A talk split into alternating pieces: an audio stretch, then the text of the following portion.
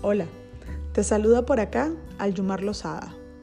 En estos episodios quiero contarte cómo fue el transitar el camino del trastorno de la ludopatía. Cuáles fueron las herramientas que utilicé para encontrar la salida. Cómo pude sanar además culpas, miedos, herencias familiares, heridas emocionales que desconocía. Cómo entonces la ludopatía se transformó en, en el momento donde puedo decir que he despertado, que ahora vivo desde mi alma y no desde el ego. Espero que esta información sea de tu agrado y te doy la bienvenida a El azar no existe.